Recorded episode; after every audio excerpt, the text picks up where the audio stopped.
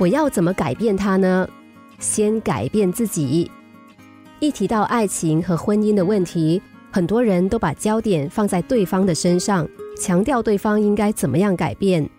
可是事实上，我们无法改变任何人，除非他自己愿意改变。遇到感情问题，常常会听到一句话：“为什么他不会改变？”或者是“我要怎么改变他？”其实最关键的是要先改变自己。很多人都会抱怨：“为什么要我改变？错的、有问题的又不是我，那对方呢？难道他什么都不用做吗？”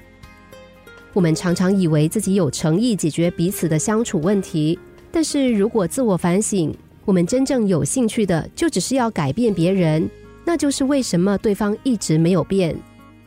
改变是一种意愿，没有人能够不获得别人的同意而改变他们。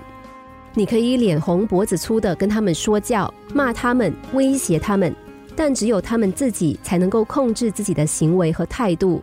就好像我们可以牵一匹马到水边，但是没有办法强迫他喝水。你可以强迫别人听你说话，但却不能够强迫他听你的话。你可以为他人写剧本，但无法强迫他配合演出。比如说，你很看不惯小孩进门的时候鞋子乱摆，曾经多次提醒，但问题还是一样。算了，既然在意的人是我，我就自己摆好了。毕竟看不惯的人是我。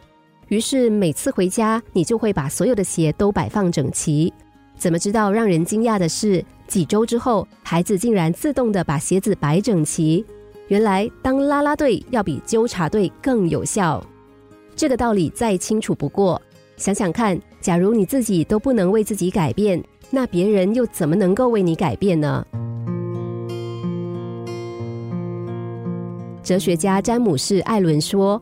浮躁狂热的人总是迫不及待想要指导他人的行为，但是有智慧的人却总是先检点自己的行为。